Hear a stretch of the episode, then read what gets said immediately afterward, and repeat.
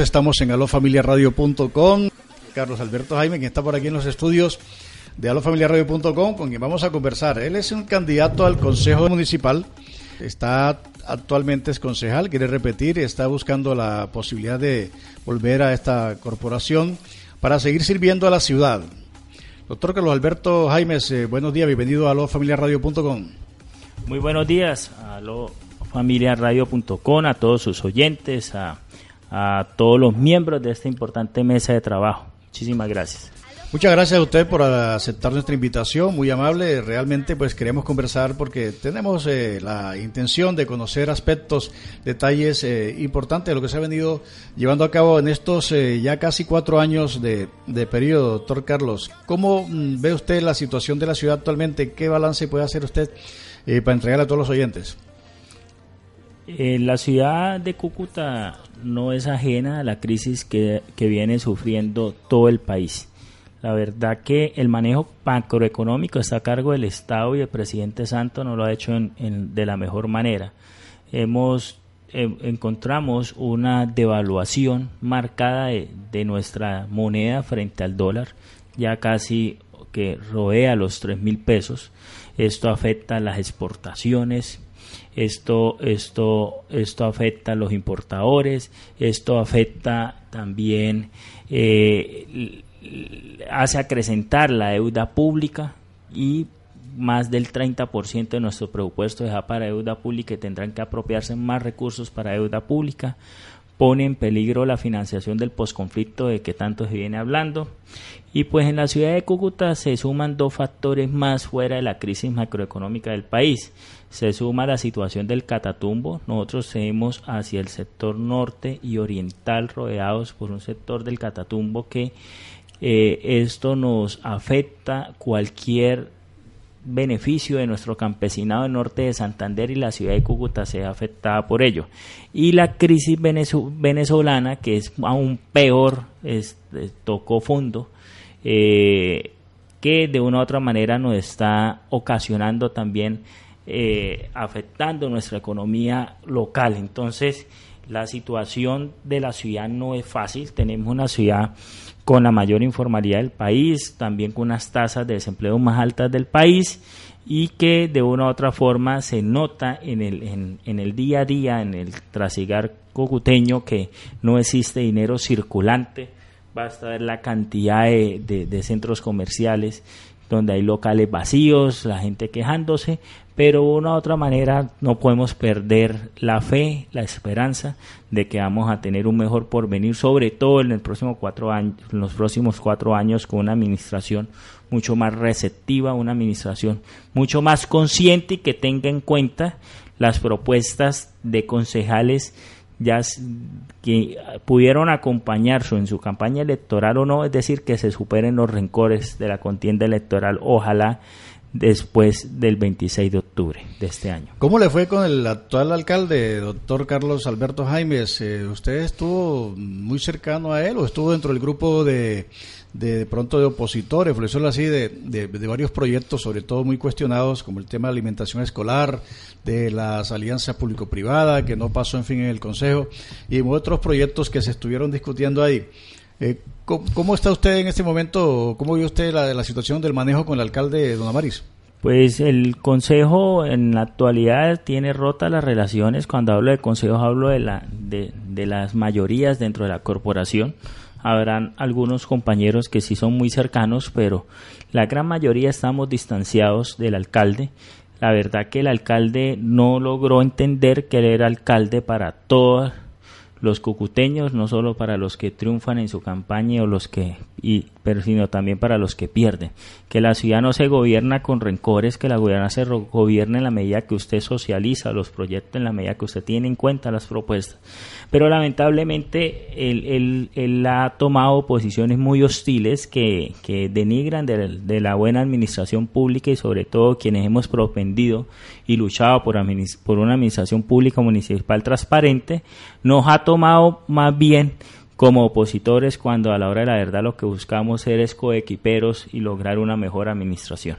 Así es, sí, ustedes son coadministradores de la ciudad y están en todo su deber de velar por los intereses de la misma. Eh, ¿Cómo termina el municipio las finanzas, doctor Carlos? Usted que tiene mm, pues cercanía a todo este manejo, eh, ¿termina bien el municipio o va a quedar muy endeudado? Para el no, eh, yo considero que se ha respetado el plan de desempeño en, en, mayor medida que lo que hicieron las anteriores administraciones. recordemos que, que el municipio tiene un plan de desempeño desde el año 2011 que no le permite hacer un uso eh, digamos, al libre albedrío el manejo y destinación de los recursos, sino tiene que someterse a unas reglas, como por decir el 50% de lo que recauda en tránsito tiene que ir para el plan de desempeño. En fin, hay una serie de, rentas que ya tienen un compromiso que es en el pago de contingencias pasadas y compromisos que ha venido asumiendo la administración también en, en empréstitos.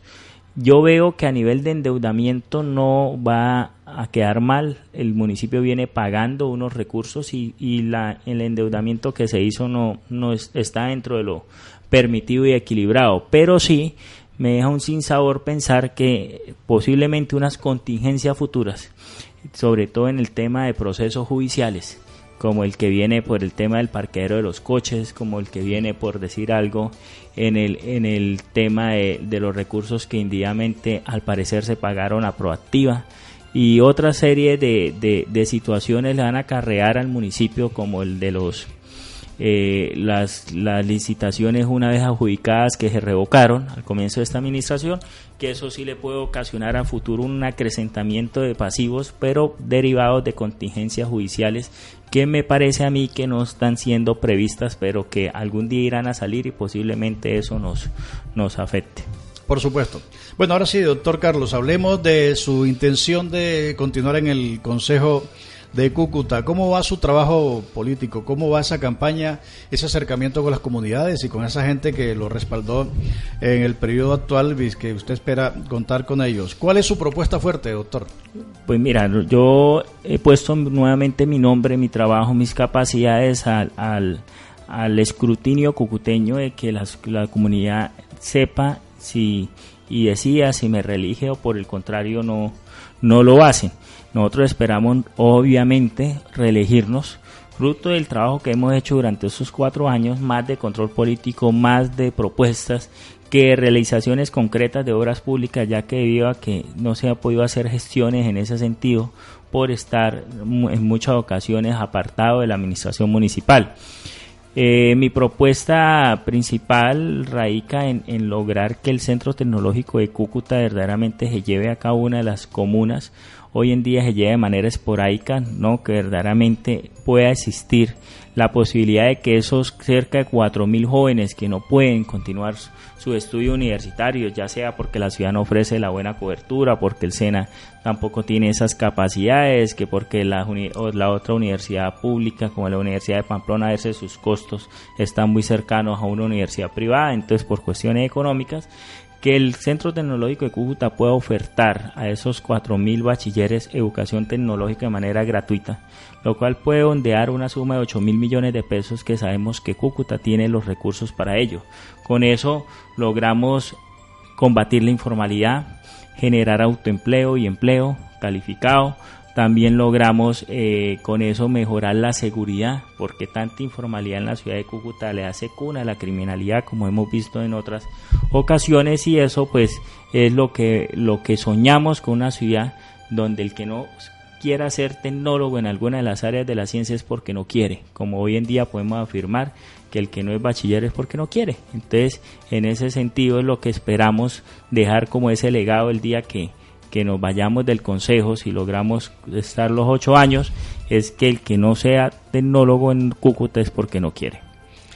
Sí, así es. Eh, eh, doctor, de todas maneras, sí, eh, seguimos trabajando por esa idea de mejorar la educación en nuestra ciudad y en nuestro departamento, porque entendemos que es la única manera de sacar a la, ciudad y a la región de, la violencia y de tanta informalidad, como usted lo acaba de decir, con mucha razón aparte de, su propuesta de educación eh, superior, eh, ¿cómo hacer para que Cúcuta vuelva a creer en sus dirigentes, en sus políticos? Es que se ha perdido mucho la fe porque se promete mucho y se cumple, se cumple poco. La ciudad ocupa el primer lugar en, en tasa de informalidad, en el desempleo la ciudad también está prácticamente pues que ya al borde que no da más. ¿Qué se puede hacer desde su punto de vista para reactivar la ciudad económicamente, para que Cúcuta vuelva a tener esa fuerza que tuvo hace algunos años como, como la capital fronteriza del país, el portón de la frontera y, como una de las eh, economías más dinámicas de, de Colombia? Para el tema industrial, indiscutiblemente acá a largo plazo tendríamos que garantizar unos servicios públicos económicos y continuos para que podamos pensar que Cúcuta va a empezarse a desarrollar industrialmente. Pero eso usted sabe que obedece a unas concesiones, obedece a una serie de compromisos y no va a ser tan fácil materializarlo en un corto plazo. Aunque el gobierno nacional y la ciudad ya están ofreciendo a las nuevas inversiones unos beneficios de índole tributario y de índole eh, tributario principalmente, índole fiscal. Yo sí considero que acá hay que motivar es al microempresario que, que tiene un negocio doméstico, que tiene un negocio casero, que de una u otra manera se formalice y ahí hay mucho por, por mucha tela por cortar. Yo vengo proponiendo a la ciudad de Cúcuta, lo he hecho desde el Consejo, se lo hice al, al secretario de Hacienda en su control político, que el impuesto de industria y comercio sea equitativo, es decir, que para el impuesto de industria y comercio no solo se mire eh, la, para definir la tarifa qué servicio o qué industria se presta como actividad comercial, sino que también en ese negocio se mire el estrato socioeconómico donde está. No es lo mismo una droguería, digamos, que se, que se establezca en algún asentamiento humano de los que existen, por ejemplo, por el anillo vial occidental, a las droguerías del centro de la ciudad. Eso, entre otras cosas, porque son cadenas de empresas son, obedecen a unas franquicias. Entonces, eh, si en Cúcuta existiera esa posibilidad que el impuesto de industria y comercio fuera estratificado también, eso permitiría al microempresario legalizarse porque sabe que puede competir y no solo trabajar para el gobierno, que es lo que teme muchas de las personas que mantienen sus negocios caseros en la clandestinidad. También les va a permitir bancarizarse a nivel de su negocio. Entonces el día de mañana que necesiten un préstamo con el objetivo de invertirla en el mismo negocio no van a tener que recurrir al gota a gota, que es lo que le queda hoy a los microempresarios, sino precisamente recurrir a la bancarización y de esa manera poder hacer crecer su negocio de la mano con los bancos. Esa es una propuesta que he hecho y que considero que Cúcuta, en la medida que sus comerciantes industriales se vayan formalizando, pero hay que incentivarlos para eso, vamos a mejorar nuestra economía. Otro tema, doctor Carlos Alberto Jaimes, con quien conversamos a esta hora de la mañana en alofamiliaradio.com. Él es aspirante al Consejo nuevamente, actual concejal, pero él quiere repetir porque considera que tiene todavía mucho por ofrecerle a, la, ciudad a través de su ejercicio como concejal. Es la seguridad de Cúcuta, doctor. ¿Cómo hacemos realmente en los últimos eh, semanas, sobre todo, se ha venido incrementando ese factor mm, de, inseguridad, esa percepción de que en Cúcuta ya estamos prácticamente en manos de, la delincuencia común y la organizada. Desde el Consejo, ¿qué se puede hacer? ¿Cómo se pueden articular acciones para tratar de recuperar la tranquilidad de los cucuteños, sobre todo eh, en esta zona de frontera, porque con la situación de Venezuela, la situación económica difícil que vive el vecino país, pues se dice que el venezolano también se vino a ayudar a delinquir acá. ¿Cómo ve usted esta situación? Son dos, dos respuestas para esa pregunta. Uno, ¿qué podemos hacer frente a los colombianos que están delinquiendo? Y dos, ¿qué podemos hacer frente a los venezolanos que vienen y delinquen?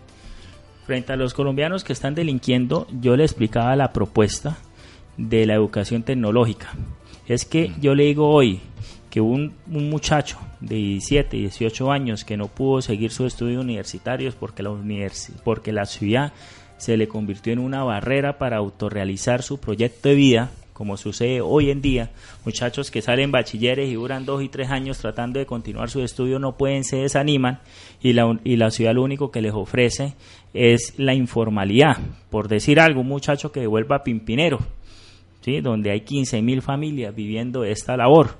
Un muchacho que vuelva Pimpinero, que se esté ganando mil pesos por Pimpina que le dure asoleándose en una vía pública para poderse ganar eso, tienen que entenderse con unos señores que a lo mejor ellos no, ellos no quisieran entenderse para poder funcionar en esa actividad y sabemos que eso es así.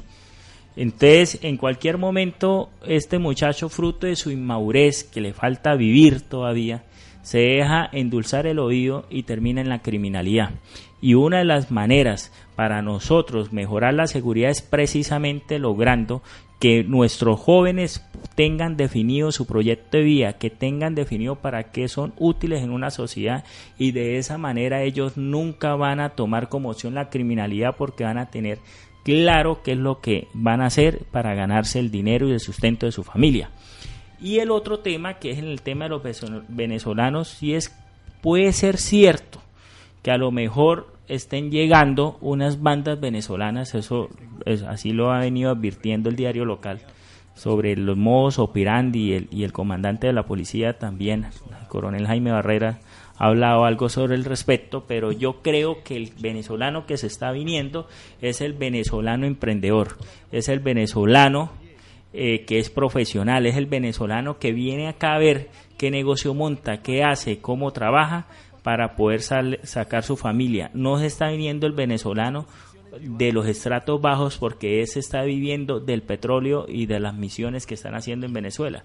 Acá se está viniendo es la persona bien, los pensionados, que ya no se vienen no por el factor económico, fíjense usted, ni por el desabastecimiento, se están viniendo es por el por la seguridad porque allá acá consideran con todos los problemas de violencia que tenemos que seguimos siendo un país mucho más seguro que lo que se está presentando en Venezuela. Al respecto, nosotros tenemos que saber y entender que somos países hermanos. Que el colombiano eh, sea maltratado en Venezuela no significa que nosotros lo vamos a maltratar acá los venezolanos. Acá nosotros durante casi 100 años fueron los colombianos quienes se fueron y trabajaron en Venezuela y allá se ganaban el sustento. Desde hace dos o tres años, fruto de la evaluación monetaria de la divisa venezolana, ahora son los venezolanos los que se están viniendo acá a establecerse en Cúcuta o en cualquier otra ciudad de Colombia.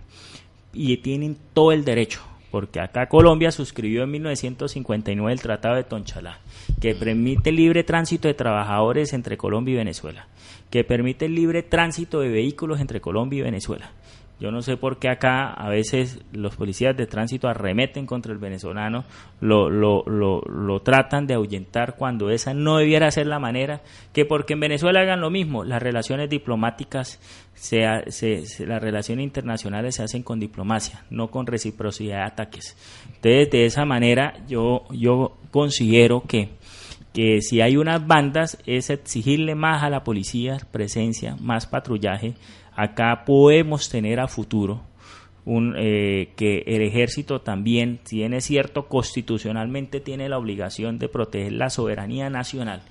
De vez en cuando pueden patrullar. Yo pienso que el ver un soldado, el ver unos tanques, unas tanquetas, el ver unas, en, así no estén ejerciendo y no solo patrullando, eso generaría un ambiente de confianza en ciertos sectores más allá de la policía. Nosotros a la policía la hemos apoyado con camionetas, con equipos de comunicación, las hemos apoyado con motocicletas, pero sin embargo estamos por debajo de una media nacional de cuántos policías tiene que haber por habitante. Se nos han prometido 100 policías más, pero, además de eso el ejército considero yo que puede, con el solo hecho que haga presencia, o sea, si acá en una esquina, por decir algo, hay un soldado, ¿sí?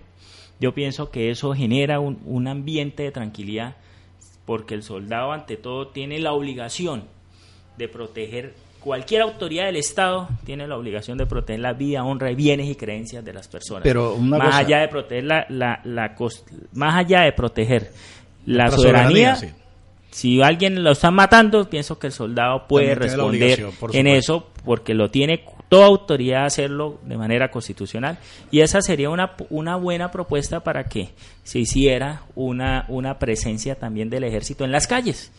No estamos diciendo que requisen, no estamos, pero sí que hagan presencia en las calles o ambiente de confianza.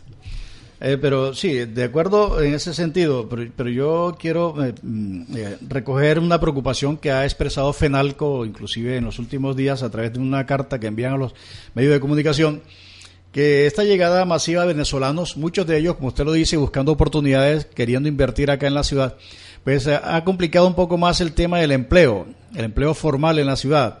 porque siempre Cúcuta pues se ha destacado por ser un comercio informal muy dinámico. La gente vive de, ese intercambio natural entre Colombia y Venezuela de productos. Eh, pero últimamente pues se, se, percibe eso. No sé cómo lo ve usted, doctor Carlos Alberto Jaimes. Eh, se le estará quitando a ese venezolano que viene a ver qué hace en la ciudad también más posibilidades al cucuteño, a los que vivimos en esta región, de emplearnos formalmente. No es cierto porque es que el venezolano, el venezolano, el que está llegando acá, no está llegando a buscar empleo formal. ¿Sí me va a entender? Mm. El que está llegando acá está llegando a montar qué negocio hace. Mire, yo soy profesor de la Universidad Simón Bolívar. En la Universidad Simón Bolívar he dado clases este semestre, el pasado, al grupo de abogados venezolanos que están convalidando su título para venirse a instalar en Cúcuta o en Pamplona o en alguna de, las ciudades colombianas.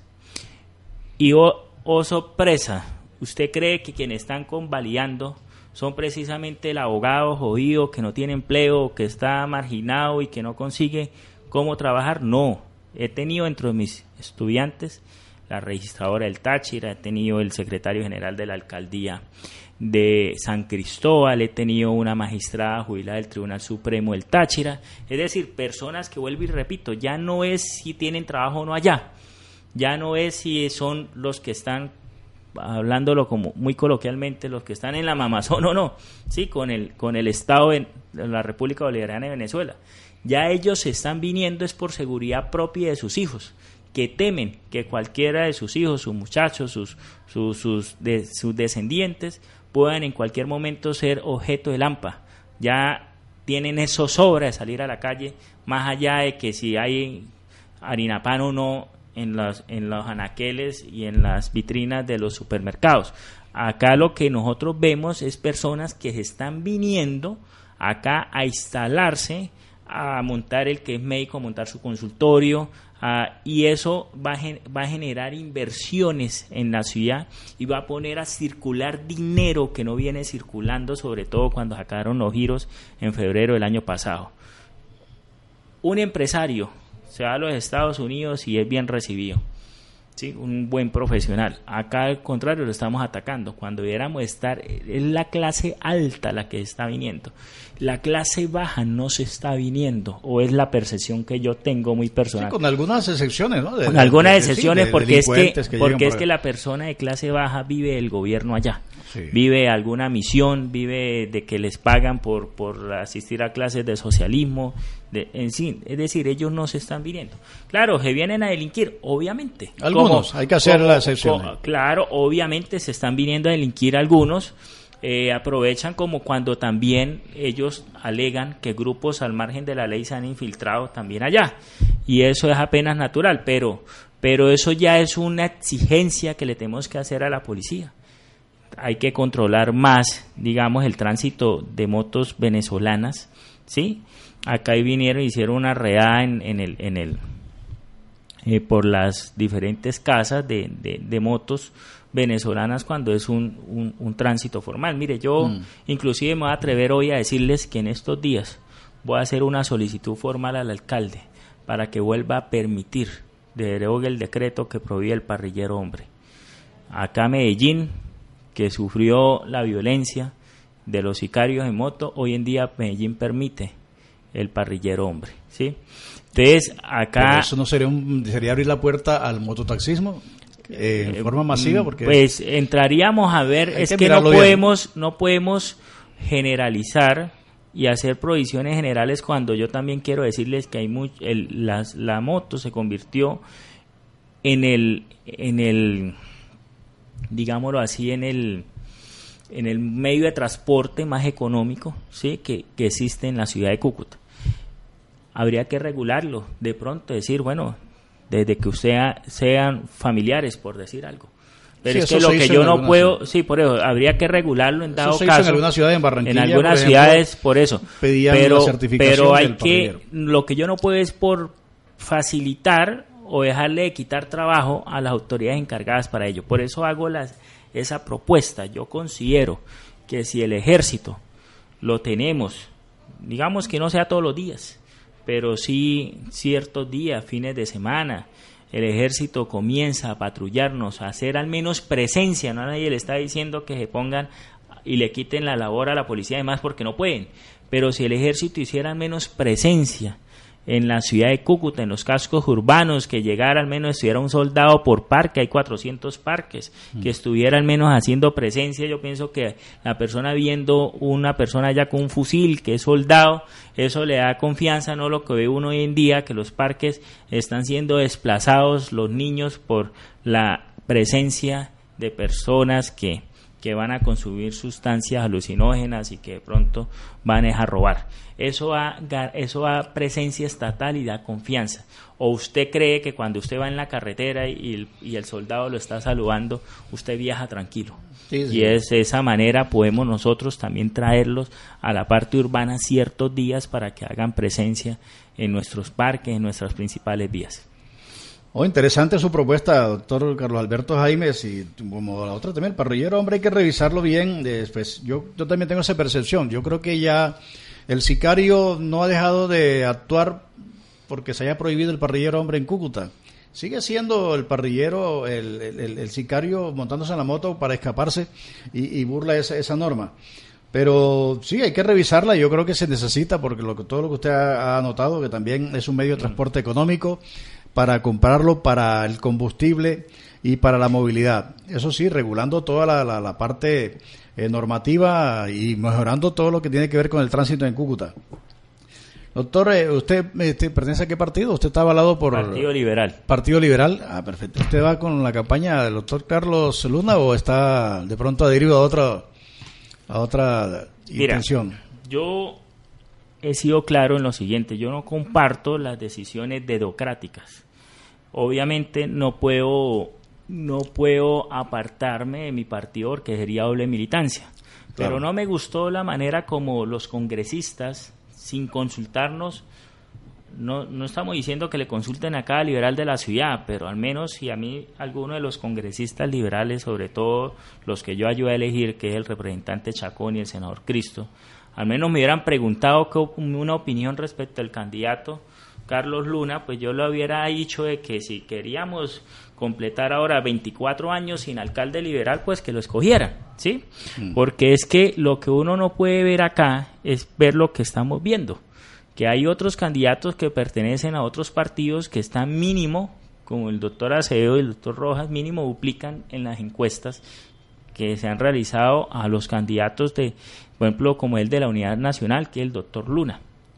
Yo no puedo, vuelvo y repito. Yo, él me acompañó en mi inscripción como concejal, pero lamentablemente hay, hay este, eh, muchos líderes que me están apoyando, que me han dicho, Carlos Jaimes, preséntese usted solo, no traiga al candidato de su partido, porque acá no estamos con el candidato de su partido, acá llamo otro candidato. Y pues, lamentablemente no lo he podido invitar a ninguna de mis reuniones, porque, porque no, todavía no he conseguido ningún líder de los que me estén acompañando que también vayan con él, que uno pueda decirle y venderle la fórmula completa de consejo alcalde. ¿Sí, va a entender? Sí, claro. Contrario a lo de la gobernación. Sí, muchos de los líderes me han dicho, Carlos Jaime traiga a su candidato a la gobernación, que es el doctor William, y eso me ha permitido a mí por lo menos eh, este, enviarle mi programación para ver si él puede asistir. Uno entiende que un candidato a la gobernación está muy ocupado y pues uno termina hablando. Entonces, eso me sucede y pues obviamente uno qué más puede hacer. Yo tampoco puedo decirle al líder no, no, no asisto porque usted no apoya a mi alcalde. A mí me toca ir igual hablar de mi proyecto político y dejar que el líder exponga el proyecto político del candidato a la alcaldía que él lleve. Carlos Alberto Jaimes Fernández, candidato nuevamente al Consejo de, la, de la ciudad. Ahí están unas ideas. Vamos a seguir conversando con él porque se nos quedan muchos temas, doctor Carlos Alberto, eh, para revisar, para analizar y para que la gente los conozca. Muchas propuestas suyas. Rápido, un resumen de lo que usted pretende y lo que usted le, quiere que la gente escuche para que le den su voto de confianza con este 25 de octubre. Pues acá tenemos la posibilidad de, tener mucho que mostrar a nivel de control político. Yo tengo una página web que es www.carlosjaimes.com. En carlosjaimes.com usted puede conseguir mi hoja de vida. Soy el concejal más preparado de la ciudad. Pueden conseguir mis propuestas, que son cinco propuestas. Acá he hablado de ojo tres de ellas. ¿sí? Me faltaría hablar que soy partidario que vuelva a la comunidad gobierno. Me faltaría hablar que comparto más una gestión de recursos nacionales en el tema de vivienda en lo pertinente a mejoramiento de vivienda en lote propio que en, que en vivienda nueva. Y la verdad que eso me, los amigos de Cormorán y eso de pronto dirán, pero ¿por qué? Porque es que yo también he ido a esos sitios y he visto letreros de se y se rinda, lo cual es prohibido, mm, ¿sí? Y uno ve que la gente allá termina rindando en muchas ocasiones y terminan devolviéndose a los sitios donde son raizales y tienen arraigo familiar. Entonces, eh, creo que hay que gestionar más mejoramiento de vivienda en lote propio que vivienda nueva. Y, y también quiero decirle a mucho cucuteño que por decir algo que tiene, que tiene un, una moto vehículo venezolano, el alcalde pretendía cobrar impuesto de robamiento anualmente por la internación temporal de estos vehículos y este concejal fue el que se atrevió a darle ponencia negativa a ese interés del alcalde de seguir entre otras cosas, quiero decirle, violando el Tratado de Tonchalá, de, de poner requisitos o trámites a la, a la libre circulación que tienen garantizados los vehículos y motocicletas venezolanas. Este concejal critica la forma como se vienen manejando los desayunos industrializados, sobre todo porque existe es una supervisión dicho contrato cuando lo que debiera existir es una interventoría. Gracias a este concejal, los vehículos de transporte particular, como son los taxis, que son de placas cocuteñas, pueden ir a, a Villarrosario, los patios, porque a ese debate fueron invitados los secretarios de tránsito metropolitanos, como decir los de otras plazas, también pueden circular acá. Al coronel Herbert, teniente coronel Herbert Alonso se le hizo un debate cuando él estaba multando a estos vehículos y respetando la jurisdicción que tienen el hecho que nos brinda tener área metropolitana en la ciudad de Cúcuta y muchas otras cosas que, que hemos liderado y que han beneficiado a miles de cucuteños el hecho de que hace cuatro años hayamos salido al Consejo y que esperamos que fruto de toda esta ardua labor que se ha realizado seamos reelegidos en el Consejo de la ciudad de Cúcuta con el número 5 del ah, Partido Liberal. se nos olvidaba porque exactamente. marcar por Carlos Jaimes es marcando el número 5 del Partido Liberal. Al Consejo de Cúcuta. Muchas gracias, doctor Carlos Alberto Jaimes Fernández. Muy amable por estar en nuestros estudios de alofamiliarradio.com. Queda totalmente invitado nuevamente para que sigamos conversando porque hay mucho por, por hablar todavía. No, muchísimas gracias a ustedes. Continuemos con la programación de alofamiliarradio.com.